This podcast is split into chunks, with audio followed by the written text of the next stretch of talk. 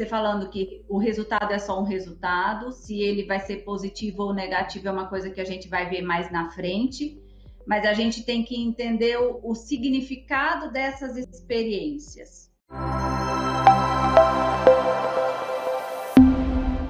Significado. O significado das nossas experiências. Às vezes as pessoas passam por experiências e isso fica muito marcado nas, nas histórias delas isso muito no consultório.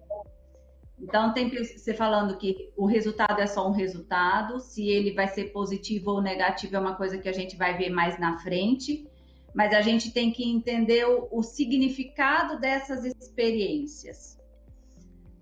Fez para trabalhar o significado de uma experiência difícil você e conseguir superar isso.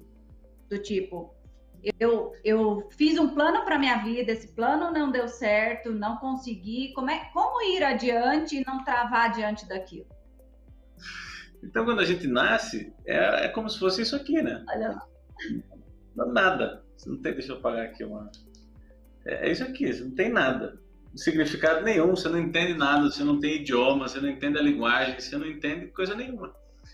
E aí que eu, que eu falei anteriormente sobre o lance do, do repertório que é inserido na nossa mente pelas pessoas do nosso convívio. Então, principalmente, quem é a primeira pessoa? É a nossa mãe. Quem é a segunda pessoa, em teoria? Nosso pai. E depois os avós, os tios, uh, os irmãos, as tias, a televisão, a religião, a escola, os amigos, os amigos dos pais, os amigos dos amigos, os lugares que para onde você viaja, uh, a condição financeira dos teus pais, a condição do relacionamento dos seus pais, tudo isso vai inserindo registros na nossa mente e a partir desses registros a gente começa a atribuir os significados para as coisas. Então, por exemplo, se uma pessoa que não tem repertório nenhum, você chega para ela e fala Natal, ela fala Natal, uma cidade lá no Brasil. Você fala, é, cidade do Brasil, tá bom. Para outra pessoa que foi inserida na cultura do Natal, Papai Noel e toda a celebração e tudo mais, e a festa e, e, e aquela expectativa pelo presente, e às vezes reunir a família toda para abrir os presentes, não sei o que. Nossa, Natal chega a emocionar a pessoa. Mas como pode? Uma pessoa, você fala a mesma palavra para uma pessoa, Natal. Natal, você tá biruta. Natal é uma cidade, o que, que você está falando? E você fala a mesma palavra para outra pessoa, a pessoa já põe a mão no peito e fala, nossa, nossa, uma vovó, vovô, meu Deus, que saudade e tal. E essas coisas que a gente foi acreditando ao longo do tempo e foi atribuindo os, os significados determinam as nossas ações e as nossas ações determinam os nossos resultados.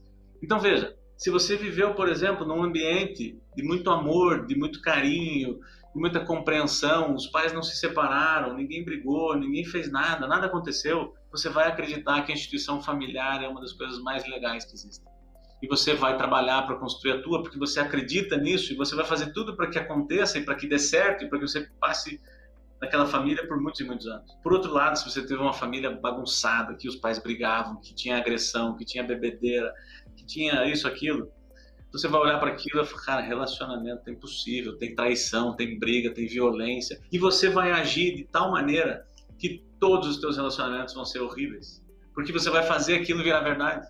É aquilo que você acredita. Ou seja. Vai ser menos, menos flexível, mais rígido. Sim. Você acredita que é aquilo. Relacionamento as pessoas caem, relacionamento as pessoas abandonam, relacionamento tem problemas.